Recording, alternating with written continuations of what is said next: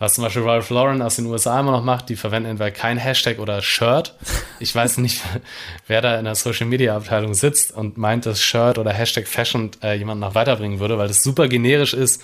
Der Content verschwindet im, im, im Instagram-Universum. ja, im, also völlig, ich glaube, Fashion hat 390, 490 Millionen Uploads oder sowas. Ciao. Also es sind wirklich simple Regeln für einen Hashtag. Äh, falls ihr das später nochmal zusammenschneiden, dann packt das mal an Anfang. das Ding soll unique sein, das soll Bezug zur Marke haben und tut euch selber den Gefallen, übersetzt das vielleicht mal in, in die gängigsten Sprachen. Äh, schaut mal, ob das thematisch schon für irgendwas anderes steht.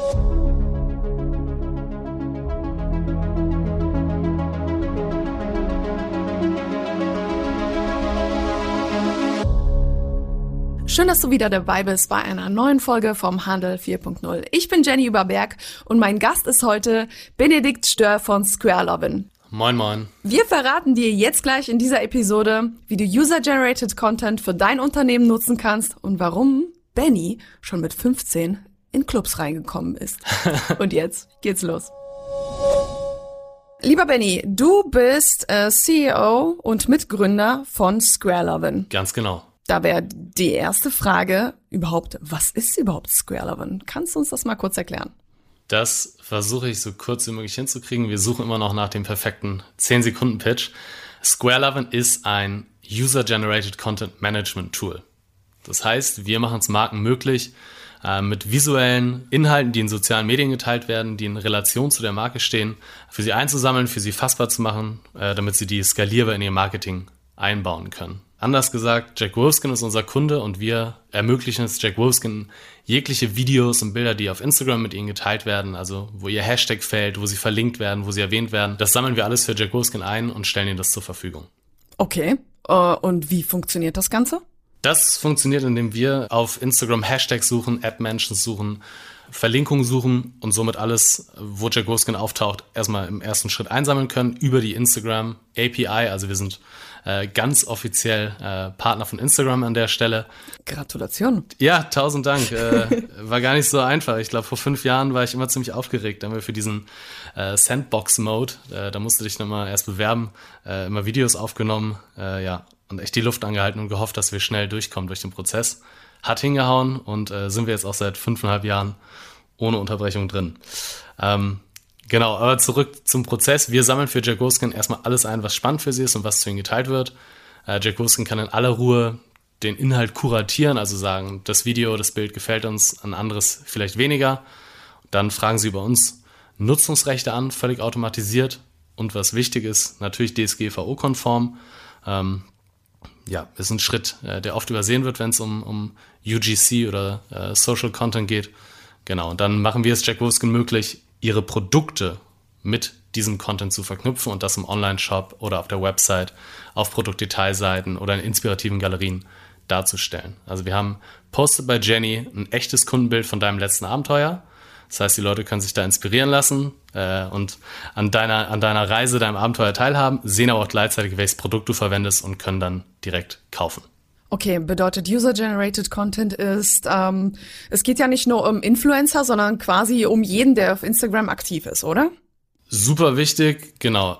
Eine Like-Anzahl sagt nichts über die Qualität, äh, über die Aussagekraft oder die Leidenschaft, die hinter einem Bild steckt, aus. Heißt, auch wir aus Erfahrung sehen das tagtäglich. Äh, ein Bild mit 10 Likes, mit 15 Likes, jemand mit 100 Followern oder 300 Followern. Also ich würde ich kenne deinen Instagram-Account nicht, meiner wäre wahrscheinlich in der Range. Ähm, auch jemand mit einem völlig normalen Following und äh, normalen Community Size äh, kann extrem guten und relevanten und authentischen Content äh, produzieren und erstellen. Und wenn die Person ähm, ein tolles Bild gemacht hat, äh, was muss die Person machen, damit ihr Bild dann vielleicht äh, bei Jack Wolfskin erscheint? Die Person sollte genau Jack Wolfskin in irgendeiner Form erwähnen. Das heißt, da gibt's Hashtags, du kannst Leute auf Marken auf Bildern verlinken, du kannst eine Ad-Mention machen. Das heißt, äh, in der, in der Instagram-Caption erwähnst du die Marke. Ähm, das sind so die Identifier, mit denen wir arbeiten können und die Instagram auch offiziell quasi rausgibt per Schnittstelle. Und sobald das passiert, kann Jack Wolfskin über uns dein Bild, dein Video identifizieren und es dann anfragen für ihre Marketingzwecke. Ich habe eben einen Case genannt, den wir technisch unterstützen, heißt, dass mhm. wir UGC, also visuelle Inhalte auf Website, auf Landingpages bringen. Ähm, aber natürlich ist das äh, ja viel universeller eigentlich anzudenken, das Thema, dass man sagt, UGC sollte Bestandteil des Marketingmixes sein und sollte nicht nur auf der Website auftauchen, sondern ja, ganzheitlich angewendet werden und überall immer wieder einfließen. Und das ist halt eben auch möglich. Das heißt, du sammelst den Content über uns ein, holst dir Nutzungsrechte, schiebst es in E-Mail-Newsletter, schiebst es in deine Social Ads, äh, lädst den Content runter. Wir haben sogar Kunden, die Booklets geprintet haben. Mhm. Ähm, genau. Also Anwendungsfälle, da sind der, der Fantasie keine Grenzen gesetzt. Und für wen eignet sich die Software ähm, am besten? Also ich habe gesehen, ich kann als privater User mich bei euch anmelden, ich kann als Influencer mit euch zusammenarbeiten, aber auch als äh, ja als ein Business oder auch eine Agentur. Ähm, wie würdest du beispielsweise jetzt mit einem E-Commerce-Unternehmen zusammenarbeiten? Also funktioniert das äh, so einfach wie jetzt bei mir auf der anderen Seite des Tisches als Influencer oder als jemand, der den Content produziert? Wie einfach ist das? Genau, da ähm, bist du leider in eine kleine Falle auf unserer Homepage getappt. Oh nein! Ähm, genau, weil wir ähm, ja nicht nur, nicht nur ein Produkt äh, haben und vertreiben. Äh, der UGC Manager ist das, wofür Square Lovin zurzeit aktuell steht. Das ist das, was wir die letzten Jahre super aktiv gepusht haben. Deshalb zur Frage, was ist Square Lovin, ist das zurzeit auch unsere Erklärung.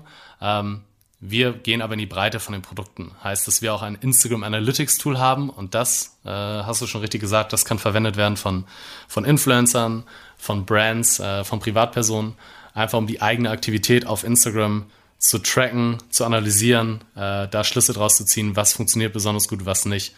Genau, das ist dann eher auf, auf Personenbasis. Das ist ein Self-Booking-Tool auf unserer Seite, kannst dich anmelden und für, für 0 bis 10 Euro das Maximale aus deinem Instagram-Account rausholen pro Monat. Okay, cool. Und als Business, ähm, wenn ich als Business mit euch zusammenarbeiten will, also als meinetwegen Teeladen hier, Jonas, äh, der Geschäftsführer von Die Berater, hat einen Teeladen hier in Dresden und würde sagen, okay, äh, ich will auch User-Generated Content auf meiner Website verwenden, der meldet sich einfach bei euch an auf www.squarelovin.com slash handel 4.0 und kann dann Gespräch vereinbaren mit euch und wird dann beraten, was er machen kann, oder? So sieht's aus, genau. Die Landingpage haben wir vor allem jetzt für die Hörer äh, vom Podcast eingerichtet. Ähm, da einfach draufgehen, einen Termin mit uns vereinbaren, dann kriegt ihr direkt einen Experten äh, ans Telefon für 10 bis 15 Minuten, der mal genau evaluiert, wo wir euch oder wo wir die Brands unterstützen können. Den Teehandel von Jonas beispielsweise. Ähm, genau, loten da aus, wo beide Seiten stehen und dann äh, wird geschaut, ob es passt, ne? dann wird geschaut, ob es passt, genau. Äh, ob, ob wir tatsächlich unterstützen können. Ich bin der festen Überzeugung, dass ja. Äh, es gibt kaum einen Case, den wir, wo man mit UGC nicht äh, einen positiven Outcome hat. Genau, und wenn man über die Homepage kommt, squarelovin.com slash handel 40, äh, genau, gibt sogar noch drei Monate gratis obendrauf bei uns. Ja, an alle, die das jetzt gerade gehört haben, äh, ab zu Square Lovin und äh, schaut euch das Ganze einfach mal an. Also ich finde das Thema super, super spannend. UGC ist äh, das Ding im Online-Marketing. Also ihr könnt quasi Content, der von anderen erstellt wird, für euch verwenden und das ja, für, sag ich jetzt mal, relativ günstigen Preis. Ich meine, wenn wir darüber sprechen, wie viel Zeit und Geld es kostet, eigenen Content zu kreieren, der dann auch noch gut ist, die Zeit kann man sich natürlich sparen an der Stelle. Von daher ähm, wäre meine Frage an dich. Was denkst du, könnte Square Lovin auf kurz oder lang auch Produktfotografen vielleicht obsolet machen? Uh, der Ketzer in mir würde sagen, ja, auf jeden Fall. Äh, das Produkt vor dem weißen Hintergrund äh, völlig abstrakt dargestellt, ohne dass es jemand trägt, äh, in der Luft schwebend. Ähm, hat, hat, ist für mich absolut überholt, äh, strahlt überhaupt nichts aus, was visuellen Content ausmacht oder was guten visuellen Content ausmacht, vor allem in einem, in einem äh, Kaufprozess. Da ist weder authentisch noch emotional aufgeladen, noch inspiriert es mich besonders. Ähm, und im Zweifel ist es sogar visuell äh, als Experience eingeschränkt, also dass ein Bild mir überhaupt nicht weiterhilft ähm, und ich wie der Ochs vom Berge stehe, wenn ich online shoppen gehe und keinen Plan habe, wie das Produkt am Ende aussieht. Also äh, der Ketzer mir würde also sagen, diese Art von Produktbildern sind äh, ja sind völlig obsolet und die brauchst du nicht mehr. Ähm, ich bin aber natürlich Diplomat ähm, und sage, dass jede Art von Content eine Berechtigung hat. Ähm, ich finde Influencer-Content großartig und äh, ich finde UGC mit Abstand am allerbesten. Äh, kann ich gleich nochmal sagen, warum dem so ist. Kein genau, Wunder. Ich, genau. Aber ich glaube, dass Branded Content auch äh, eine ganz klare Rolle spielt, dass äh, Brands einfach auch äh, eine Stimmung, einen Mut vorgeben wollen, auch für gewisse Werte, für die sie stehen, dass sie die, dass sie die äh, aktiv vorleben wollen und vielleicht ja einfach aufzeigen, in welche Richtung es gehen soll. Äh, entsprechend wird es immer branded Content geben. Nur Marken müssen sich bewusst sein, das ist kein, das ist kein einseitiger Dialog, den sie da führen und äh, sie können immer die ganze Unterhaltung und den ganzen Bass um eine Marke kann eine Marke moderieren. Wie aktiv sie ihn dann immer steuern kann, das äh, stelle ich in Frage, weil genau, da hat mittlerweile der Verbraucher, der agiert mindestens auf Augenhöhe, wenn nicht über der Marke und entsprechend haben die da ein riesen, riesen Wort mitzureden. Das, Allerdings. Sorry, dass ich die unterbreche, genau. Mein, mein Lieblingsbeispiel kommt, glaube ich, von einer Henkel-Brand aus Amerika, die sich verweigert haben, äh, einen Instagram-Account äh, zu eröffnen. Ähm, also wollten sie nicht, gehörte nicht zur Strategie. Die Marke war in ihren Augen zu klein, um, um den eigenen Instagram-Account zu geben. Und ich glaube, zu dem Zeitpunkt gab es aber unter dem Hashtag der Marke schon über 200.000 Bilder. Und das ist so das perfekte Beispiel für, ja, also ihr, ihr könnt Teil der Unterhaltung sein, aber dass ihr sie alleine vorgebt oder sie im Zweifel unterdrücken oder vermeiden könnt, no chance. Dafür hat der Verbraucher, hat die Community einfach eine viel zu große Bühne bekommen, äh, von der sie sich meiner Meinung nach auch nicht mehr runterscheuchen lässt. Absolut recht. Äh, richtig. Absolut recht. Kaffee wirkt doch nicht. Absolut richtig, meinte ich natürlich. Äh, Benny, was ich mich frage, im Kontext auch nochmal mit Produktfotografen, die eventuell obsolet werden könnten. Ich habe mir gerade überlegt, okay, wenn ich User-Generated Content sehe, ist es häufig auch so, dass die Bilder natürlich gut in Szene gesetzt sind. Wo ich auch ein Problem sehe, ist, dass die Bilder vielleicht zu bearbeitet sind oder da irgendwelche Filter drauf sind auf den Bildern, die vielleicht das Produkt nicht mehr so darstellen, wie es eigentlich ähm, in Wirklichkeit aussieht. Könnt ihr dem irgendwie vorbeugen? Könnt ihr das irgendwie filtern? Mm, zuallererst den Eindruck, weiß ich nicht, ob ich den teile, ob das eventuell dann auch schon Influencer-Content wäre, der, der, der gegebenenfalls sehr bearbeitet ist. Ähm, ich bin komplett bei dir, dass Content, der in sozialen Medien und vor allem auf Instagram geteilt wird, tendenziell immer sehr positiv und sehr vorteilhaft dargestellt ist. Das ist, äh, wir haben viele Hotelkunden ähm, und wenn die dann Bilder über Instagram über uns sourcen, dann greifen die da meistens auf sehr positive Experiences zurück. Wenn ich dann eher auf Booking.com gehe, da, da ist vielleicht auch mal das verschwommene Bild vom Frühstücksbuffet eher äh, oder irgendeine Beschwerde, dass der Pool schmutzig war oder ein Haar in der Dusche lag. Ähm, da bin ich bei dir, da hat Instagram quasi schon einen natürlichen Filter, dass die Leute bei Instagram eher geile Sachen teilen wollen, eher Fame für irgendwas kriegen wollen, bisschen angeben wollen. Äh, ja, genau, das, da bin ich bei dir. Ähm, und ob wir gegen bestimmtes, bestimmtes Bildmaterial filtern können, können wir in der Form nicht. Ähm, aber ich glaube, da ist, da sind vor allem Marken gefragt. Ähm, wie sie ihre Community steuern, was sie für, für Influencer vielleicht so als Leuchtturm oder als Orientierung rausgeben, wie denn Content auszusehen hat. Ich glaube, das ist, das ist mega wichtig. Da haben, äh, machen das machen einige Brands ziemlich gut, äh, dass die ein paar Influencer haben, die exakt vorgeben, wie der Content aussehen soll. Und da kann sich eine Community auch dran orientieren und, und in die Richtung entwickeln. Ähm, ich glaube, da ist ein Beispiel Paul Hewitt aus Oldenburg. Die hatten früher super viele Spiegel-Selfies. Also dieses klassische, ich mache selber ein Foto von mir mhm. im Spiegel und zeige dabei meine Uhr und das war überhaupt nicht wie, wie, wie die Jungs aus Oldenburg sich zeigen wollten. Paul Hewitt ist er versteht sich selber als ein bisschen preppy, ein bisschen schicker ähm, und entsprechend ging das komplett gegen deren, gegen deren Markenbild. Und da haben sie dann mit Influencern stark gegen angearbeitet und haben jetzt äh, definitiv Content, der in eine andere Richtung geht, äh, wo, wo auch die Kunden sich anders darstellen.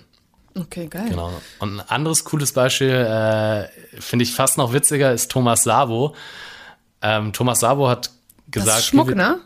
Thomas Sabo ist auch Schmuck, genau. Ich glaube, die waren mal mit diesen Armbändern, mit diesen austauschbaren, da hattest du so austauschbare Stücke. Da konntest du dann dein Armband individualisieren. Ah, ja, ich glaube, ja, das war diese, vor. diese Glieder, ne? Ich glaube, ich weiß, was du meinst. Ja, mhm, hab's gegoogelt. Thomas Sabo ist aber, Thomas Sabo ist aber immer noch am Start. Also äh, es war nicht nur diese, diese Kette vor 12, 13, 14 Jahren, sondern Thomas Sabo ist immer noch am Start und super erfolgreich.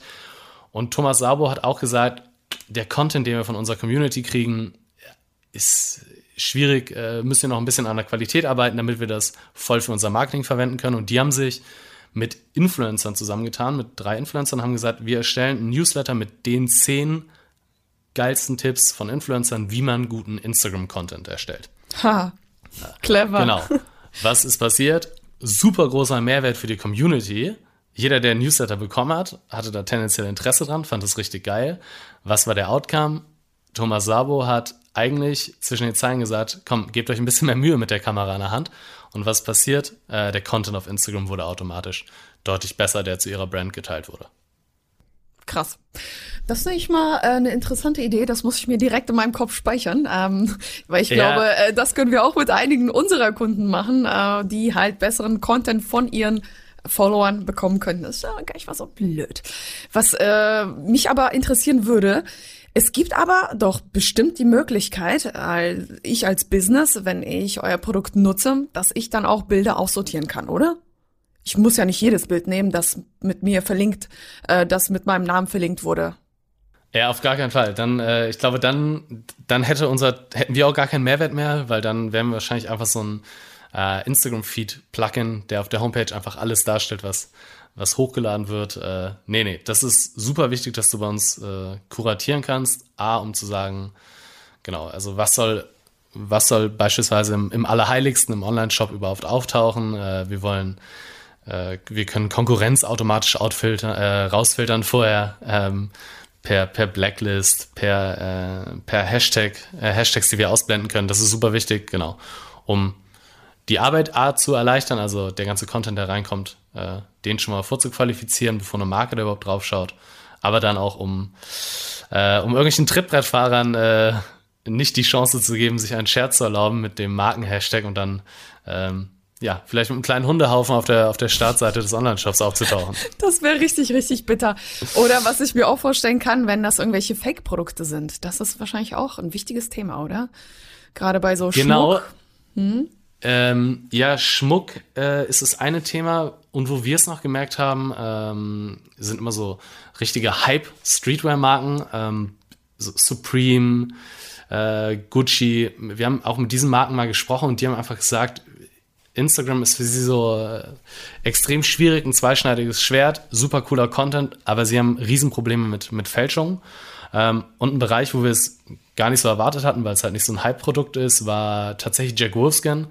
Ähm, Jack Wolfskin hatte äh, Instagram-Accounts aus dem asiatischen Raum, so Jack Wolfskin unterstrich Asia Shop. Ähm, und die haben wirklich pro Tag so massenweise Content hochgeladen. Zwei bis drei bis 400 Bilder pro Tag äh, mit, mit Produkten, die offensichtliche Fälschung waren.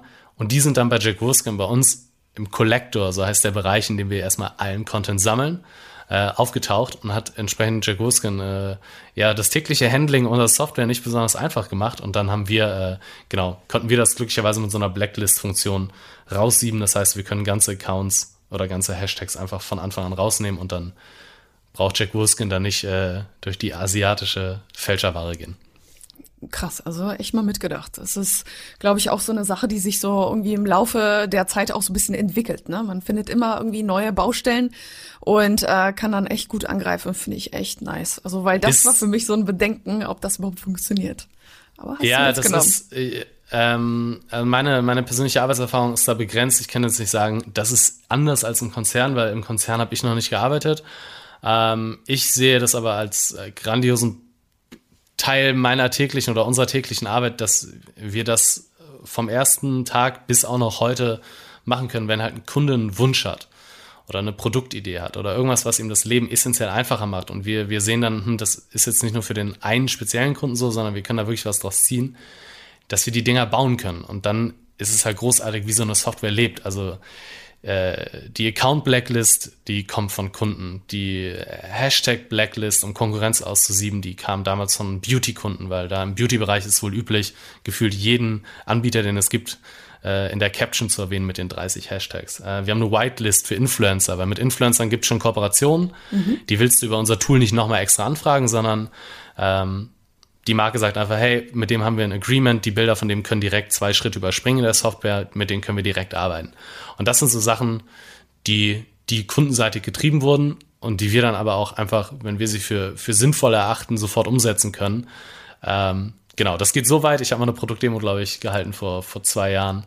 Äh, und ich bin immerhin einer der Geschäftsführer der Firma. Äh, und in der Produktdemo mit dem Kunden waren neue Buttons in der Software, die, die ich bis dahin noch nicht kannte.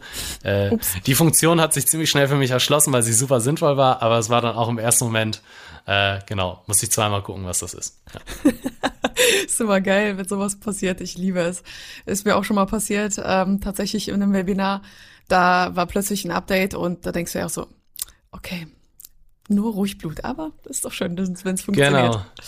Äh, Benny, was würdest du sagen, ähm, für welche Branchen funktioniert euer Produkt so am besten?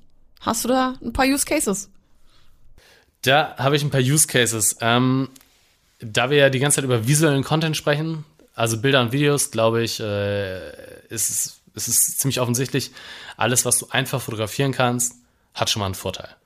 Das heißt, ähm, zurzeit haben wir einen brutalen D2C-Trend und ich glaube, da sind vor allem Schmuck, äh, Armbänder, Uhren, Sonnenbrillen, Accessoires. Ähm, das sind Sachen, die, die extrem gut funktionieren. Da gibt es extrem viel Content zu. Ich glaube, jeder kennt dieses typische Instagram-Bild, äh, so von oben das Foto vom eigenen Handgelenk. Ähm, mhm. Das ist ein typischer Instagram, ein typisches Instagram-Bild, wahrscheinlich nur geschlagen von diesem Fiat 500 Lenkrad, Starbucks-Becher und Gucci-Handtasche auf dem, auf dem Schoß. Ähm, genau, es gibt ja so ein paar typische, ähm, ja, typische Bilder. Ich gucke mir gerade mein Profil an, habe ich alles nicht. Juhu! Perfekt. Dann, dann, dann hast du einen ultra authentischen Stempel. Hast du jetzt ich, ich hoffe, ich hoffe, ich fahre nämlich kein Fiat, ich fahre Tesla. Okay, aber da bietet sich natürlich auch das äh, Entrepreneurship Lifestyle äh, klassische Foto auch an. Ähm, nee, wofür funktioniert das besonders gut UGC? Ähm, genau, das ist das eine, aber man muss das wirklich weitgreifend tatsächlich für fast alles. Also wenn jemand eine Industriewalze mit UGC vermarkten möchte, da wird es dann eher eng, aber tatsächlich für jeden Bereich, wo es Communities gibt, die Lust haben, äh, Content zu sharen, funktioniert. Wir haben Kunden aus dem Bereich Travel und Hospitality, also ganz, ganz viel aus Hotels, ganz, ganz viel aus Restaurants, äh, weil da einfach extrem viel Content geteilt wird, der inspirierend ist, der, der so einer Szenerie Leben einhaucht. Äh, für Fashion funktioniert das Ganze gut. Wir haben Kunden aus dem Home-Bereich, also vom Mülleimer bis zum Teppich bis zu, bis zu Kunst an den Wänden. Ähm, dem Ganzen sind kaum Grenzen gesetzt. Ja. Und das kann aber dann auch von, von einem Produkt selber äh, bis hin zu einer Dienstleistung gehen, ähm, dass du einfach darstellst, wie das Ganze abläuft. Also da ist industriemäßig, sind kaum Grenzen gesetzt. Hm. Jetzt überlege ich tatsächlich, ähm, ob wir das für unsere Agentur auch nutzen könnten. Was würdest du sagen? Wäre das was für uns?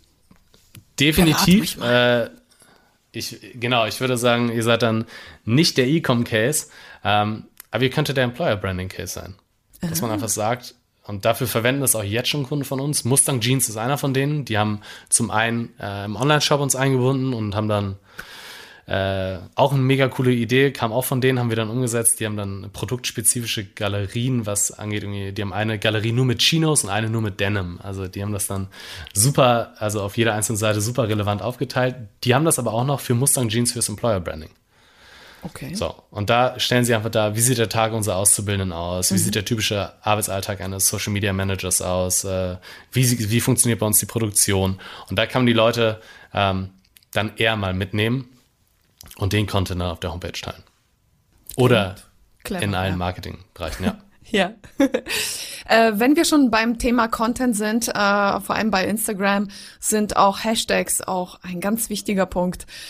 Was würdest du sagen? Äh, wie macht man das richtig mit den Hashtags? Gibt es da irgendwie ähm, einen Hinweis von dir, was ähm, man machen ähm, sollte oder was man vermeiden sollte? Ja, Hashtags sind ja eigentlich eine relativ simple Sache. Bloß, ich glaube, über die Jahre äh, ist ein bisschen in den Hintergrund gekommen oder ist vergessen worden, wofür die eigentlich da waren.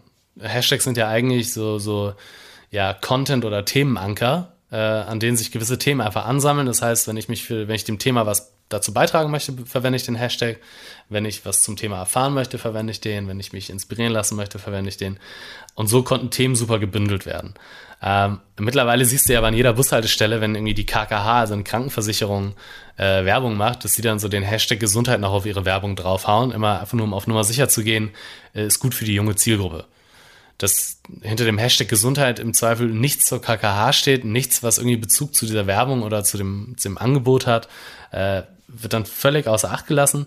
Ähm, und ich glaube, das, das ist vergessen worden. Das Hashtags sind dafür da, wirklich Themen zu bündeln und entsprechend sollten sie auch spezifisch sein, sollten selbsterklärend sein, was sich dahinter verbirgt und was die Leute da finden. Und äh, ein cooles Beispiel, ich bin wieder bei den Oldenburgern aus, aus, äh, äh von Paul Hewitt. Ähm, die haben neben Hashtag Paul Hewitt, also ihrem Brandname, haben die noch ein branded Hashtag und das heißt Get Anchored. So, Get Anchored kommt woher? Die haben in jedem Design, haben diesen Anker. Äh, die Jungs kommen aus Oldenburg, die fahren an die Nordsee, um Urlaub zu machen. Dieser Anker, der ist quasi Corporate Design bei denen. Und unter dem Hashtag Get Anchored, den haben sie einfach von Anfang an benutzt. Wenn man das jetzt mal schaut, sind, glaube ich, ungefähr 150.000 Bilder und 145.000 davon sind Paul Hewitt Content. Genau, also man kann eigentlich mit ziemlich simplen Waffen äh, das, dafür sorgen, dass unter den Hashtags dann auch Content auftaucht, der tatsächlich relevant ist und der die Zielgruppe interessiert. Äh, was weniger sinnvoll gewesen wäre für Paul Hewitt, wäre Hashtag Watch gewesen. Das ist was, äh, was zum Beispiel Ralph Lauren aus den USA immer noch macht. Die verwenden entweder kein Hashtag oder Shirt. Äh, da weiß halt, ich weiß nicht, wer da in der Social Media Abteilung sitzt und meint, dass Shirt oder Hashtag Fashion äh, jemand noch weiter, weiterbringen würde, weil das super generisch ist. Der Content verschwindet im, im im Instagram-Universum. Ja, im, also völlig, ich glaube, Fashion hat 390, 490 Millionen Uploads oder sowas. Ciao. Also mhm. bis ich da äh, eine Ralph Lauren Bluse oder ein, ein Hemd gefunden habe, das mich interessiert, äh, ich glaube, das dauert Ewigkeiten. Genau. Krass. Ja.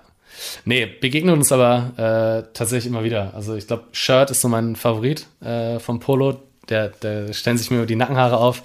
Ähm, wir haben äh, mit Globetrotter mal eine eine Kampagne gemacht und konnten den, glaube ich, äh, Hashtag Adventure glücklicherweise ausreden, äh, weil das Adventure wäre, glaube ich, in eine sehr ähnliche Richtung gegangen, extrem mhm. generisch und auch im Nirgendwo verschwunden. Plus der Hashtag ist halt schon besetzt, also voll mit Content. Genau. Ja. Was habt ihr stattdessen genommen?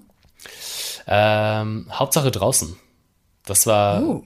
ziemlich oder habt ihr genommen, hat, hat Globetrotter genommen, wir, wir haben auf jeden Fall nur eingewirkt, dass es nicht Adventure wird, ähm, um sicher zu gehen, dass die dann da nicht über unsere Software schimpfen, weil sie erstmal durch äh, ja, eine Million Beiträge gehen müssen, die weit vor ihrer Kampagne äh, veröffentlicht wurden. Nee, genau, Hauptsache draußen war echt cool und hat dann auch ziemlich gut funktioniert, ja. Cool. Also es sind wirklich simple Regeln für einen Hashtag. Äh, falls ihr das später nochmal zusammenschneiden, dann packt das mal an Anfang. Das Ding soll unique, das Ding soll unique sein, das soll Bezug zur Marke haben. Ähm, und tut euch selber den Gefallen, übersetzt das vielleicht mal in, in die gängigsten Sprachen, äh, weil auch da kann man halt, ja, äh, sonst, ja, einfach vielleicht ein bisschen daneben hauen. Ähm, genau, wir hatten so ein Beispiel aus den Niederlanden. Die hatte ich identifiziert super früh äh, als potenziellen Kunden 15.000 Bilder unter ihrem Hashtag. Fand ich super spannend. Also Caddisfly heißen die. Ja, und Caddisfly ist aber leider ein Angelköder. äh, und das hatten die Niederländer anscheinend vorher auch nicht bedacht. Und von ihren 15.000 Bildern, über die ich mich schon freute, waren dann 14.500 Bilder waren so äh, Männer im besten Alter mit so Hochseeangelhosen, die in irgendeinem Bach standen und einen Hecht oder einen Barsch rausgezogen haben. Also hatte null was mit Street-Style zu tun. Ähm, genau, das sind so Sachen, die man vielleicht auch vormachen könnte. Das ist bitter, ne? Also man sollte auf jeden Fall mal checken, was so hinter dem Hashtag einfach sich so verbirgt und nicht einfach äh, drauf losballern. Hauptsache man hat 30 Hashtags, ne? Das ist echt krass. Äh, ja, genau. Also eine, eine Beauty-Brand, mit der wir zusammenarbeiten, äh, KMS. Ähm, ja, KMS ist die Abkürzung im, im US-amerikanischen Raum für Kill Myself. Das ist quasi ein, genau, also ein äh, sehr negativ oder sehr sorgenvoll behafteter Hashtag eigentlich im sozialen, im äh, sozialen Kontext in den USA. So, und ja, auf den Riecher sind sie dann auch leider viel zu spät gekommen. Jetzt heißt es KMS Hair, wenn mhm. sie, wenn sie in den sozialen Medien auftauchen. Ähm, genau. Aber da an sich ist es gar nicht so schwer. Es gibt einfach diese drei Basic-Regeln zu beachten. Sollte unique sein, sollte Markenbezug haben und schaut mal, ob das thematisch schon für irgendwas anderes steht. Oh Mann. Wenn wir schon beim Thema äh, Instagram sind, weil eigentlich sind wir das schon von Anfang an, aber die ganze Zeit, wenn ich euer Logo sehe, muss ich immer, ja, frage ich mich, warum? Warum ist das Herz quadratisch? Wer hat sich das eigentlich ausgedacht? Square, Lovin. Der Fame geht zu 110% an meinen Co-Founder. Okay. Ähm, der bei allem, was mit äh, Design, mit User Experience zu tun hat, komplett den Hut auf hat. Äh, ich glaube, ich darf zur Korrektur Texte lesen, das ist immer meine Aufgabe äh, und Wording, aber ich glaube, ich bin noch nie befragt worden, ob ich das Design von einer Präsentation cool fand oder nicht oder von, von unserem Backend, weil nicht meine Baustelle. Das liegt komplett bei ihm. Ähm, und das war, als wir gegründet haben, äh, ja, eine kleine, kleine Tech-Hommage an Square Lovin, weil mhm. zu dem Zeitpunkt Content ausschließlich quadratisch war. Echt? es gab Zeiten, wo es auf Instagram Bilder nur im Quadrat gab. Da hat Instagram gesagt, du kannst dir so viel Mühe beim Fotografieren geben, wie du möchtest. Das Ding kommt als Quadrat in, in der App raus. Genau. Stimmt. Du hast recht. Ja. Und daher kommt's. Witzig. Daher, daher kommt das quadratische Herz, genau. Und äh, wir, wir haben witzigerweise gemerkt, dass natürlich äh, keine Form, die du schützen kannst. Mhm. Ähm, kann man im Nachgang ja mal auf spreadshirt.de gehen. Die haben äh, ein sehr, sehr ähnliches Logo in einer anderen Farbe. Es ist schon mal so weit geführt, dass Spreadshirt uns eine, eine T-Shirt-Lieferung, die wir für eine Messe bestellt hatten, nicht schicken wollten. Nee, äh, stimmt. Sie, ja. Weil, sie gesagt haben, wir hätten ihnen das Logo geklaut und dann haben wir auch sie darauf hingewiesen, genauso wenig wie wir das geschützt haben, habt ihr es auch nicht geschützt. Äh, es ist einfach nur ein, äh, ein eckiges Herz. Deshalb wäre ein Traum, wenn ihr uns die T-Shirts bitte noch zuschickt, damit wir auf der Messe nicht aussehen wie die Hottentotten. Geil. Wer war zuerst da, ne? Witzig. Safe Spreadshirt, aber ich glaube nicht, dass wir uns bei denen inspiriert haben. Ey, das ist äh, so eine ähnliche Story tatsächlich wie bei uns. Ähm, unser Logo ist ja, kann man jetzt auslegen, wie man will. Entweder ist es eine Krone oder es ist so ein, so ein Origami-Schiffchen. Und ähm, Malte äh, hat es damals designt. Und wie es der Zufall will, hat Malte zu dem Zeitpunkt ähm, auf dem Altmarkt gewohnt, hier in Dresden. Und in der Altmarkt-Galerie gibt's einen Riesenladen von Dr. Quent. Dr. Quent macht dieses russische Brot und so weiter.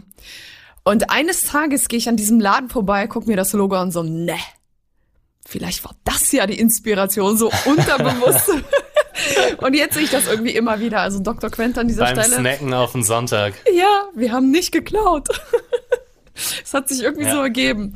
Nee, es ist aber eckig. Man sieht schon Unterschiede, aber ja, krasse Geschichte, ey. Spreadshirt, Mensch.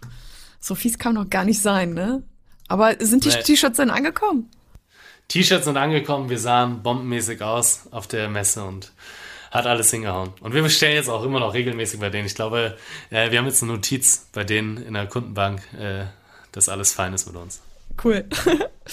so, lieber Benny, äh, wir wissen ja jetzt schon, was äh, Square Lovin ist, aber was mich interessieren würde, ist so deine persönliche Geschichte. Wie bist denn du da in dieses ganze Thema reingeraten überhaupt?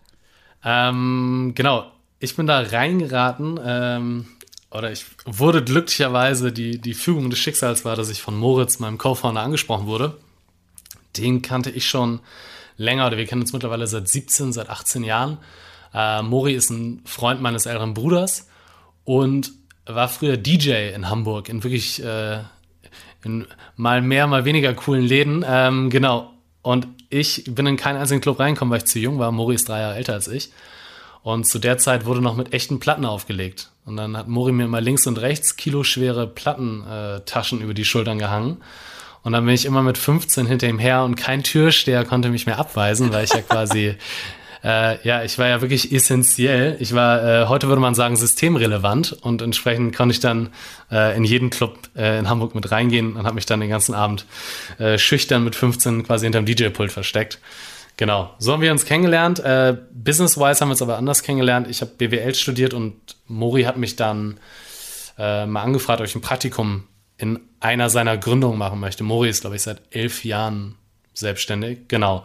Und da sollte ich Praktikum im Sales machen, das habe ich auch gemacht. Ähm, aber mir ging es nach zwei, drei Wochen so ein bisschen auf die Nerven, das war so maximal chaotisch.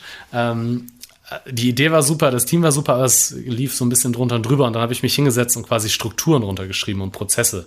Also von Wert Küchendienst bis was sind wöchentliche Meetings, äh, ohne dass ich diese Strukturen irgendwie jemals selber in großer Arbeitserfahrung gelernt hätte. Genau, und das ist bei Mori hängen geblieben und er hat mich dann nach meinem Masterstudium äh, angehauen. Das war auch BWL, also ich hatte schon die Bewerbung für die Unternehmensberatung in der Schublade liegen. Glücklicherweise habe ich sie nie versendet. Genau, und da hat Mori mich angehauen und hat gesagt, ich habe hier äh, ja was ziemlich Spannendes. Ähm, ich bräuchte jemanden quasi, um es jetzt unromantisch zu sagen, für den kaufmännischen Teil. Ich brauche jemanden, der, der das mit mir zusammen an den Markt bringt und verkauft. Und er wollte sehr, sehr früh Influencer-Talente entdecken auf, auf Instagram. Das heißt, jemand, der klein ist, aber schon exorbitante Wachstumsraten beispielsweise hat, super Engagement Rates, die Community sehr früh erreicht. Das wollte Moritz 2015, Ende 2015 abbilden und hat sich dann für, für den Tech-Weg entschieden, hat gesagt, okay, wenn wir das durch Instagram gestützte Daten machen, äh, kann das super gut funktionieren. Und daraus hin ähm, haben wir dann die Instagram Analytics, quasi unser Urprodukt, entwickelt. Äh, ein Tool, das es von Tag 1 an gab, wo sich Marken, Privatpersonen anmelden konnten und dann quasi die Performance ihres Instagram-Accounts ablesen konnten. Und da haben wir auch sehr, sehr schnell sehr viele Kunden drauf gehabt, ähm, mit denen wir dann ins Gespräch gegangen sind. Hey, was, was, was kann euch hier noch interessieren? Äh, was fändet ihr spannend rund um Instagram? Was sind Themen, die euch bewegen? Und da, da kam immer wieder das Thema User-Generated Content auf. Ähm, heißt, weil das auch eine ganz neue Form für Marken war, dass sie auf einmal so in so einen engen und direkten Austausch mit ihrer eigenen Community kamen, mit den eigenen Kunden, die auf einmal in einer Tour Bilder und Content hochladen und teilen konnten. Und da gab es ein paar Marken, die früh identifiziert haben, hey, wir würden damit gerne arbeiten, wir können es aber nicht. Es ist viel zu viel Content, äh, wir können den nicht anständig durchsuchen, wir können den nicht anständig kuratieren. Wir haben Nutzungsrechte, ist ein Riesenproblem. Es gab diese Urban Legend, jedes Nutzungsrecht liegt bei Instagram oder bei wem liegt es eigentlich. Äh, wir wissen nicht, ob wir mit jedem Einzelnen sprechen müssen. Und am Ende, wie wollen wir das gewinnbringend einsetzen? Also es waren einfach viele offene Fragen um das Thema UGC rum. Interesse war riesengroß. Und daraufhin haben wir dann, äh, ich glaube, man würde das dann Pivot nennen, haben wir die, wir haben das nie als Pivot empfunden, weil wir die Schnittstelle zu Instagram und das ganze Knowledge rund um Instagram einfach schon hatten, haben wir eine Nutzeroberfläche gebaut, äh, um mit UGC arbeiten zu können, den einzusammeln, Nutzungsrechte äh, zu safen und den dann ins Marketing anfließen zu lassen. Das ist so, woher wir kamen. Also Influencer-Agentur, Tech-Support und dann haben wir gemerkt, oh, Tech ist echt sexy, Software ist echt sexy, das macht mega Spaß. Mhm. Äh, weil wenn wir das einmal ins Laufen kriegen, dann ist natürlich auch ein komplett anderer Ansatz, anstatt Stundensätze in der Agentur aufzuschreiben, auf einmal zu sagen, okay, wir haben Software, die wir dann, ähm, ja, wo es am Ende eigentlich nur noch ein Rechenschieberspiel wird, können wir die gut verkaufen oder eben nicht. Und das war dann, wie wir vom Produkt her geswitcht sind. Was würdest du sagen, wie lange hat es gedauert, dieses Produkt zu entwickeln? Deswegen spreche ich auch nicht von diesem Pivot. Das ging echt schnell. Da, also gruselig schnell. Also ich glaube, wir waren in, in, in, viereinhalb Monaten fertig damit. Äh, Was? Ja, das Schöne war, wir, die, wir hatten halt super viele Daten schon. Diese Instagram-Schnittstelle, die gibt halt mal mehr, mal weniger Daten raus. Ähm, und das hatten wir schon und entsprechend ging es dann darum, eine gute User Experience aufzubauen. Ähm, und natürlich haben wir das dann also fertig gebaut haben wir es bis heute nicht. Das ist ja, das hatte ich ja eben schon mal angesprochen. Es wird immer weitergemacht. Aber so, dass wir mit, mit äh, dem ersten Kunden an den Start gehen konnten, das ging relativ schnell, so nach viereinhalb Monaten. Ja. Nicht schlecht. Nach viereinhalb Monaten. Genau. Das ist, äh, ja, da braucht man einiges an Entwicklern intern oder in-house, oder? Äh, ja, auf jeden Fall. Wir hatten das Glück, äh, dass wir äh, zu dritt gegründet haben. Mhm. Ähm, Moritz kommt eher aus der Produktentwicklung, Marketing, Kommunikation. Ich bin ziemlich klassischer BWLer, würde ich sagen. Und der dritte Gründer, der, der jetzt operativ nicht dabei war, aber der hat eine Entwickleragentur und hatte entsprechend voll die Ressource dazu, das Ding dann auch nach unseren, nach unseren Wünschen umzusetzen. Ja. Cool. Und wann habt ihr gegründet? Ähm, wir haben gegründet Anfang 2016. Das, äh, ich glaube jetzt Handelsregister wäre wahrscheinlich so äh, ziemlich 1.1.2016. Aber äh, wir schieben das Ding äh, immer gerne im Sommer, damit man auch ein cooles Jubiläum im Sommer feiern kann und alle draußen sein können. Genau, deshalb wir sehen das nicht ganz so eng. Aber Anfang 2016 ist das offizielle Startdatum, wo, wo Mori und ich äh, zusammen losgelegt haben. Ja. Nicht schlecht. Ähm, was würdest du sagen, wer sind so aus deiner Sicht eure größten oder vielleicht interessantesten Kunden aktuell? Ähm, unsere größten Kunden ist, glaube ich, ziemlich einfach zu, äh, zu sagen. Ist mit Sicherheit so ein Henkel oder ein Bayersdorf, die wir mit, äh, mit sehr, sehr vielen Marken unterstützen dürfen. Von Schwarzkopf für Schwarzkopf Professional, Gattubi, der Dermin, wer auch immer das ist. Bei Bayersdorf ist es Nivea. Also das sind äh, so unsere größten Kunden. Ähm, die wir derzeit haben. Spannendster Kunde ist äh, tatsächlich Mediamarkt zurzeit. Mediamarkt Saturn. Mhm. Ja, hätten wir auch nicht gedacht, aber das ist äh, ja wieder ein schönes Beispiel dafür, dass die Anwendungsmöglichkeiten da doch sehr, äh, sehr breit sind. Mediamarkt könnte, selbst wenn sie dürften, hätten sie Probleme zurzeit, die Läden aufzumachen. Die haben so viel Ware in den Läden stehen, dass die mit den Brandschutzverordnungen äh, Probleme kriegen, weil die Gänge voll stehen. So, mit Fernsehern, mit Kühlschränken, mit äh, was auch immer Mediamarkt, im Zweifel mit, mit Dyson-Staubsaugern, damit alles, was Mediamarkt anbietet, steht da zurzeit rum. Und die haben gesagt, sie müssen quasi eine Connection schaffen, sie müssen offline diese Läden äh, leer kriegen, aber sie müssen uns online bewerben. Und da hat Mediamarkt Saturn die Fundgrube ins Leben gerufen. Ähm, heißt, du gehst auf, ja, auf die Seite, ich kenne die genaue URL jetzt nicht, Fundgrube müsste irgendwo drin vorkommen. Und da siehst du dann Bilder, die aus den Märkten hochgeladen wurden. Das Ding sieht direkt, hey, du kommst aus, aus, aus, aus Köln, du kommst aus Hamburg, weist dir quasi direkt die Märkte zu, die dir am nächsten sind und zeigt dir dann, was vor Ort in der Fundgrube liegt. Und das sind dann meistens noch Themen wie äh, bei dem Fernseher hier fehlt vielleicht die Schaltung, deshalb kostet er statt 900 nur 500 Euro und dann kannst du es dir direkt abholen oder zusenden lassen. Und ich glaube, das war ein super spannender Case für uns, äh, ja, da so eng mit so einer riesen Marke zusammenzuarbeiten, die extrem klassisches Offline-Geschäft gesagt hat, wir müssen es online abbilden. Und dabei konnten wir sie unterstützen, indem jetzt jeder Marktleiter, jeder Marktmitarbeiter über unsere Plattform live quasi Content aus, aus seinem Markt schicken kann und hochladen kann. Das habe ich mir tatsächlich gerade angeguckt. Das sieht echt äh, beeindruckend aus, muss ich sagen. Das ist echt eine gute Idee. Also da könnte sich auch der eine oder andere kleine lokale Handel ein bisschen was davon abgucken, glaube ich, von der Idee. Ist gar nicht mal so schlecht. Genau, das sind dann so, äh, ja, so äh, die, die positiven äh, Effekte vielleicht auch von Corona, dass tatsächlich jeder mal umdenken muss, äh, jeder Themen für sich neu und anders angeht. Ähm, genau, wir hatten nochmal eine Kampagne, die hieß Deutschland bestellt, das war vom Deutschen Gastronomieverband und Pepsi beispielsweise. Und da ging es dann darum, dass eine Plattform geschaffen wird, wo Restaurants für sich werben können, für ihre neuen äh, Außerhausdienst, äh, für ihre Abholkonzepte genau, dem Ganzen einfach eine Bühne zu geben. Und solche Sachen werden dann viel, viel stärker getrieben auf einmal.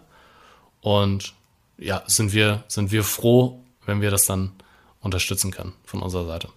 Hm. Während ähm, der ganzen Corona-Zeit ähm, hat sich da bei euch auch irgendwas verändert? Hat euch das irgendwie geschadet oder hat euch Corona einen Boost gegeben? Wie würdest du das so einschätzen? Ähm, zuallererst, was sich verändert hat, ist, dass unser, äh, unser wunderschönes Büro jetzt leer ist. Ähm. Ja, wir haben letztes Jahr im März, ich glaube, da haben wir wenig Zweifel aufkommen lassen. Da gab es so diese eine Woche, wo es so von Tag zu Tag viel, viel schlimmer wurde.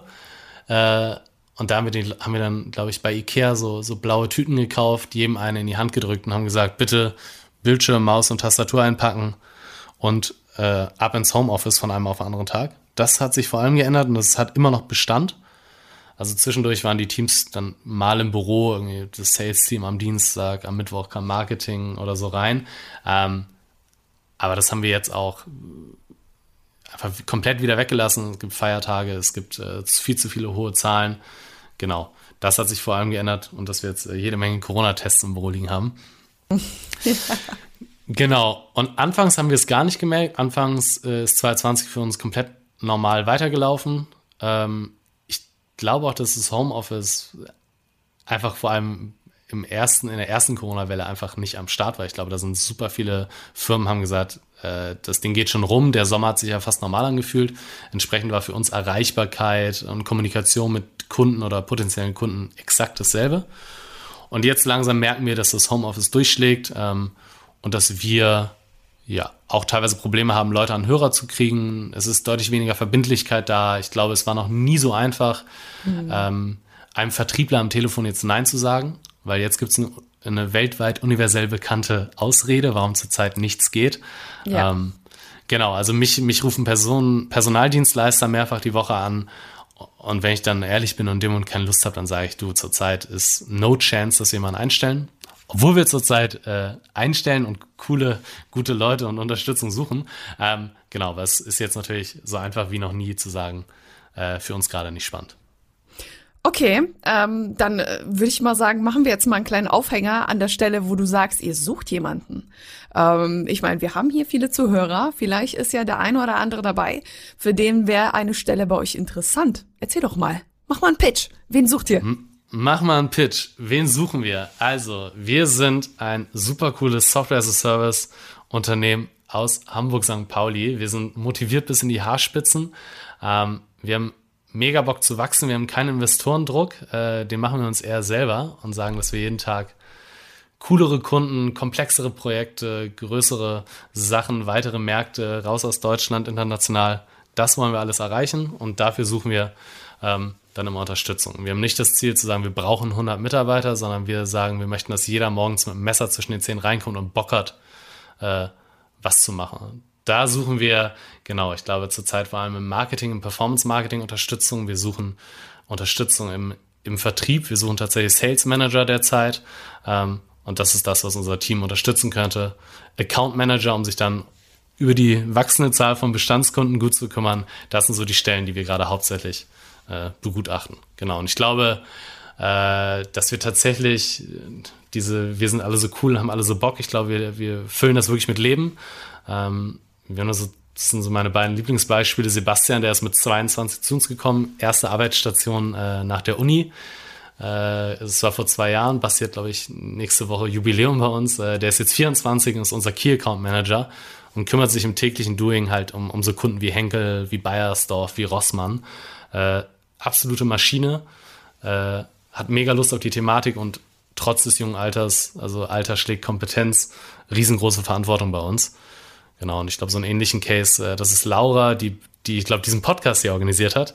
Ähm, die ist bei uns Head of Content und PR und die hat genau als Praktikantin gestartet, dann war sie Werkstudentin und mittlerweile genau führt sie, führt sie diesen Bereich federführend an. Und genau, ich glaube, dass wer Lust hat, wer Verantwortung übernimmt, äh, wer sich reinhängt, der kann bei uns richtig viel machen, richtig viel Verantwortung übernehmen und entsprechend richtig, richtig viel lernen. Und das ist so das, was bei uns im Zentrum steht, dass jeder, der reinkommt, auf jeden Fall besser rausgeht oder am besten besser bleibt. Du hast vorhin gesagt, Alter schlägt Kompetenz. Ich glaube, du meintest das andersrum, oder? Oh. Kompetenz schlägt Alter. oh. Upsi. Ja, das müssen wir nochmal drehen, genau. Nee, Aber nee, das haben wir, das haben wir, das haben wir jetzt klargestellt. Das, also, jetzt ne? haben wir es klargestellt. Kompetenz. Perfekt. Kompetenz. Und genau. kann man bei euch remote arbeiten oder meinst du, ihr wollt nur Stellen an Hamburger ausschreiben? Ah, das ist eine schwierige Frage. Wir arbeiten jetzt seit über einem Jahr äh, remote, äh, haben für sehr wichtige Themen äh, und Besprechungen immer wieder gerne auch darauf zugegriffen, dass wir alle getestet und mit viel Abstand dann doch im Büro sitzen, halt nicht alle, aber in, in, in kleinen Gruppen. Ähm, ich glaube, fürs Kernteam suchen wir tatsächlich mit Vorliebe in Hamburg und Umgebung. Ähm, das machen wir immer noch, obwohl wir jetzt schon der Überzeugung sind, dass wir, wir werden nicht mehr zu fünf Tagen im Büro zurückkehren. Das wird es nicht mehr geben bei uns. Mhm. Genau, Dennoch ist es immer schön, wenn man sein Team um sich herum hat. Ich verstehe das. Ich, ja, ich bin einfach zurückhaltend. Ich könnte jetzt auch sagen New Work und äh, der neue Sales Manager kann von Bali aus arbeiten. Aber genau, da. Funktioniert nicht. Zeitverschiebung. Kannst du knicken. Genau, da muss man uns vielleicht noch ein bisschen Zeit geben. Wir haben diese Firma nie als Remote ge äh, gegründet. Mhm. Das war quasi nie äh, das Ziel. Und jetzt, ich glaube, wir sind auf jeden Fall voll im Denkprozess und haben, sind uns auch schon einig, wie gesagt, wir werden niemals voll zum Büro zurückkehren, aber fully remote, äh, ich glaube, das, da bräuchten wir auf jeden Fall noch Zeit, Schritt und Struktur für. Hm. Das ist nämlich ein ganz äh, großer Schritt, finde ich, komplett remote zu arbeiten. Es ist eine komplett andere Unternehmenskultur und ähm, auch die Kommunikation ist eine komplett andere, ist ein ganz anderes Level. Also ähm, bei uns ist es auch häufig so, dass sich, äh, wenn wir Stellen ausschreiben, zu 99 Prozent Leute komplett remote bewerben. Ähm, das passt mir ehrlich gesagt auch nicht so wirklich in Kram, weil ich ja. der Meinung bin, dass man eben mit einem Kernteam an in einer Stadt halt irgendwie mehr erreicht als mit Leuten, die du nie siehst äh, die du nicht fühlen kannst, die du nicht wirklich verstehen kannst, weil sie einfach wo, ganz woanders sind und du sie nie persönlich kennenlernen kannst, kannst du nie, glaube ich, vielleicht ist es auch falsch, äh, so weit kommen, dass sie deine Vision genauso teilen wie du. Also das waren meine Erfahrungen der letzten Jahre zumindest. Ja. ja. Aber genug von mir.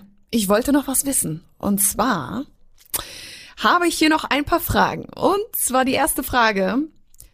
Würdest du behaupten, oder wie siehst du das überhaupt? Siehst du vielleicht ähm, Later oder Facelift auch als Konkurrenz zu eurem Produkt? Ähm, zwei komplett unterschiedliche Player sehe ich aber beide nicht als Konkurrenz. Ähm, genau, Later ist ein, ein Anbieter, der, der ich glaube, das Leben äh, rund um soziale Medien und Instagram einfach leichter macht. Die haben, glaube ich, für, für 9 Dollar einen Scheduler, damit kannst du äh, Postings planen. Ähm, die haben so, genau, ich würde so Mini-Tools quasi, die haben das Leben äh, einfacher machen. Die, die kommen extrem viel über coolen Content, den sie vor allem produzieren, ähm, machen aber dann in einer, in einer Überschneidung tatsächlich nicht das, was wir, mhm. was wir machen. Äh, die haben sich noch nicht ans Thema Nutzungsrechte, äh, also an, an quasi den Umgang mit UGC dran gewagt. Äh, und Facelift hier aus Hamburg ist tatsächlich äh, alles andere als Wettbewerber, sondern eher Vorbild ähm, mhm. und ein tatsächlicher Vertriebspartner von uns. Ähm, genau, Facelift ist ja auch hier komplett aus Hamburg rausgewachsen, Social Media Monitoring, Social Media Management, äh, gestartet, glaube ich, äh, über Facebook und jetzt äh, erweitert auf, auf, auf alle anderen äh, sozialen Medien. Nee, sind eher ein riesengroßes Vorbild, haben, glaube ich, über 200 Mitarbeiter hier im, im Standort Hamburg. Genau, und mit denen gehen wir eher gemeinsam Kunden an, weil wir da eine größere Überschnittsmenge haben und haben da auch schon ziemlich coole, erfolgreiche Cases zusammengefahren. Das heißt, wir sammeln dann den Content ein, beispielsweise für Motor One, die sind ein Riesenkunde, den wir, äh, mit dem wir gemeinsam arbeiten, sammeln da dann quasi hotelspezifisch, also entweder am Hackschen Markt oder hier in Hamburg am Michel, Content ein und dann kann das beispielsweise bei Facelift reingespielt werden und Facelift kann das dann über alle sozialen Kanäle nochmal teilen, monitoren und bearbeiten. Ja, also eher ein richtig cooler Case, wo wir zusammenarbeiten. Mhm. Und ähm, wie sieht das bei euren Nutzern aus? Würdest du sagen, ihr habt mehr nationale oder internationale Nutzer bei eurem Produkt? Ähm, für unser Instagram Analytics Tool, äh, das ist wirklich weltweit. Das ist mhm. auch abgefahren, äh, wie schnell wir da jedes Mal Bass drauf kriegen. Wir haben da über 100.000 Nutzer drauf äh, aus, aus allen Herren Ländern. Ähm, bei der UGC Lösung ist es tatsächlich äh, noch ein starker Fokus auf Zentraleuropa und Dach, obwohl wir uns da quasi auch mit unseren Kunden weiterentwickeln. Äh, wir kommen aus Deutschland, entsprechend haben wir in Deutschland am meisten Kunden, aber ähm, ich glaube, wir betreuen Bayersdorf in 15 Ländern, Henkel in äh, werden wir ausgespielt in über 40, 50 Ländern. Also wir, die Software taucht dann doch sehr international auf und natürlich betreuen wir dann auch die Kunden entsprechend vor Ort. Äh, sei das äh, Indonesien, sei das Kanada, äh, sei das in Südamerika. Genau, also es wird immer internationaler. Auch wir müssen uns mal, äh, ja, müssen Feedback-Gespräche oder Kundengespräche dann zu unüblichen Zeiten führen. Aber das machen wir sehr gerne, genau, weil das dann auch Teil der, Teil der Story und Teil des Businesses, der uns dann auch deutlich von der Konkurrenz absetzt. Ich glaube, äh, das ist so unser krasses Steckenpferd. Ich habe Sebastian eben schon mal aus dem Key Account Management erwähnt. Äh, wir sind ein Tech-Anbieter, aber ich glaube, viele Kunden nehmen uns als Agentur wahr so gut oder so hoch, wie unser Support-Level ist. Also es gibt keine help at squarelovin.com, sondern es gibt, mhm. es gibt personenbezogene E-Mails, es gibt personenbezogene Handy- und Telefonnummern. Es ist bei uns immer jemand zu erreichen, falls mal irgendwas nicht so läuft, wie der Kunde es möchte. Ähm, genau, weil wir wissen, irgendwer hat sich für SquareLovin in diesem Unternehmen stark gemacht und hat gesagt, wir müssen das kaufen, wir müssen mit denen zusammenarbeiten. Und entsprechend wollen wir die Person dann äh, äh, möglichst kurz in der Luft hängen lassen, wenn mal irgendwas nicht funktioniert. Und ja, ich glaube, da tun wir uns selber einen sehr großen Gefallen mit und unseren Kunden. Und ja, es schlägt sich daran nieder, dass Kunden einfach über Jahre bei uns bleiben und wir eine richtig coole Partnerschaft auf Augenhöhe haben. Genau. Ja, zum Thema Partnerschaft habe ich mir so ein bisschen eure Referenzen angesehen. Und da bin ich auf äh, Stabilo ist doch Stabilo oder ist es Stabilo? Ich bin, ich bin mir gerade unsicher. Nee, es ist, das ist Stabilo. Äh, Stabilo, okay. Ja, ja ich habe mir auf jeden Fall die Website von Stabilo angesehen und habe dort äh, einige schöne Bilder gesehen, auch mit Designern, wie die eben halt erklären, ja. okay, so funktioniert das Ganze, so kannst du dir so einen, ähm, so einen eigenen Kalender machen und das finde ich echt mega schön. Abgefahren. Ja, voll. Und irgendwie hat's mich dann auch so kurz motiviert, wo ich dachte, ja geil, ey, ja, warum mache ich mir jetzt nicht selber so einen Kalender? Werde ich wahrscheinlich nicht machen, aber weißt du, weil ich am Ende vielleicht doch zu faul bin, aber ich fand's echt mega, mega schön, dass man ähm, quasi von wirklichen Usern dann auch solche Praxisbeispiele von dem Produkt sehen kann. Das hat mich echt irgendwie beeindruckt, muss ich sagen. Ja, Stabilo ist auch für mich was, äh, um das Buzzword Community nochmal aufzunehmen, wirklich das krasseste Beispiel. War uns vorher auch nicht so bewusst, weil wir jetzt auch nicht so im Stifte-Game waren. Ich glaube, Stabilo ist auch eher so die Verbindung zu Schulzeit und äh, so einem Federmäppchen sind mhm. Stabilos drin. Das war meine, meine Verbindung auf jeden Fall damit, meine Assoziation. Äh, Stabilo kriegt pro Tag über 1000 Uploads auf Instagram. Das ist der absolute Wahnsinn und entsprechend ist das für die gar kein schöner Bonus, zu sagen, ja, wir zeigen Kundenbilder. Also für die ist das ein Muss, weil die mhm. sagen, hey, wir sind äh, mehr als knöcheltief stehen wir hier in einer ständigen Austausch und Unterhaltung mit unseren Nutzern. Wenn wir da nicht darauf reagieren und denen nicht eine Bühne geben, dann gibt's Stunk. Und das ist einfach, das ist einfach Teil von deren Marketingmix, Teil von deren Kommunikation geworden, dass Kunden eine riesengroße Bühne kriegen. Ja. Und den, äh, da ist noch schöner, weil wir immer von einem UGC-Management-Tool sprechen, da kommt's, greift es so zu 110 Prozent. Weil 1000 Bilder am Tag ist das perfekte Beispiel. Wie sollte eine Marke das jemals händisch kuratieren, durch die Bilder durchgehen, Nutzungsrechte anfragen? Äh, das ist einfach nicht mehr abbildbar. Und bei Stabilo helfen wir halt auch in der Prämoderation mit. Stabilo ist da äh, sehr streng. Die sagen, wenn ein Bild auf die Homepage kommt, dann muss auch der verwendete Stift zu sehen sein. Äh, da darf nichts von Faber-Castell oder Lamy irgendwie im Hintergrund sein. Ähm, genau, und da, da helfen wir den sehr bei. Aber das ist ein bombastisches Beispiel, wie, wie so Kommunikation zwischen Marke, zwischen Brand und, und Nutzern und Kunden tatsächlich sein kann. Auf jeden Fall. Wenn du so ein bisschen in die Zukunft schaust, ähm, ja, was plant ihr? Was sind eure nächsten großen Pitches? Äh, ja, ich hatte das ja eingangs gesagt, wir sind primär gestartet als Influencer-Agentur, die sich auf die Fahne geschrieben hat, die jungen Talente so früh wie möglich zu spotten. Und dann haben wir, sind wir auf Tech umgeschwungen und haben ja uns dann von, von Tech und Software begeistern lassen. Ähm, und wir wagen tatsächlich gerade so äh, den halben, halben Tanzschritt zurück, beziehungsweise nach vorne wieder zu der Thematik Influencer. Ähm, genau, wir haben jetzt kürzlich eine richtig, richtig coole Kampagne umsetzen dürfen von Coca-Cola. Äh, da ging es darum, um, um um Vorsätze fürs, fürs nächste Jahr, äh, was man so geplant hat, was man äh, quasi nach Covid alles angehen möchte. Äh, das durften wir mitbegleiten. Genau. Und unser Ansatz ist hier, das auch operativ abzudecken, aber auch das wieder tech-supported, tech-gestützt, dass wir das ähm, ja, mit den besten Analytics unterfüttern können, dass wir von Kampagnenabwicklung äh, bis zur Identifizierung der optimalen, der besten Influencer ähm, alles abdecken möchten. Also wir haben genau ein Influencer-Tool ist hier ganz klar in Planung. Wir haben äh, ein Social Listening Tool, haben wir schon in der Schublade liegen. Ähm, und Zentrum des Ganzen ist und wird für uns für die nächsten Jahre Instagram bleiben. Ähm, und da wollen wir uns hinbewegen zu so einer Instagram Marketing Suite. Also wer, wer mit Instagram, wer auf Instagram arbeitet, wer rund um dieses Tool äh, Marketing machen möchte und erfolgreich sein möchte, der soll möglichst nicht mehr an uns vorbeikommen. Das ist die Idee. Ja, und wer nicht vorbeikommen möchte, sondern direkt äh, bei euch einsteigen möchte, der kann genau. auf www.squarelovin.com slash handel 40 sein, ja, sein Beratungsgespräch vereinbaren eigentlich und sich einfach mal kurz beraten lassen zum Thema, ja, wie kann äh, SquareLovin dein Unternehmen boosten und welchen äh, Vorteil hat User-Generated Content für dein Unternehmen? Ganz genau. squarelovin.com slash handel 40 können wir dann in einem kurzen Call äh, mit euch mal ausloten, warum UGC, warum Authentizität, warum Emotionalität, warum diese Vielfalt an Content äh, auch eurer Marke ja extrem helfen kann, euch pushen kann. Das würden wir dann gerne mit euch erläutern und wie wir euch unter die Arme greifen können. Und wenn ihr über den Link kommt, gibt es dann die drei Monate noch gratis obendrauf bei uns. Stimmt, das haben wir noch gar nicht gesagt. Es gibt was gratis. Oh mein Gott. Sie. Ja, da sind wir eigentlich schon beim Ende unserer Podcast-Episode. Vielen Dank äh, an dich, Benny von Square Lovin und vielen Dank an dich als äh, unsere Zuhörer, dass du bis zum Schluss dieser Podcast-Episode dran geblieben bist. Und ich freue mich schon auf äh, unsere nächsten Gäste. Aber das war's diesmal vom Handel 4.0. Deine Jenny Überberg und dein Benny. Vielen, vielen Dank für die Einladung.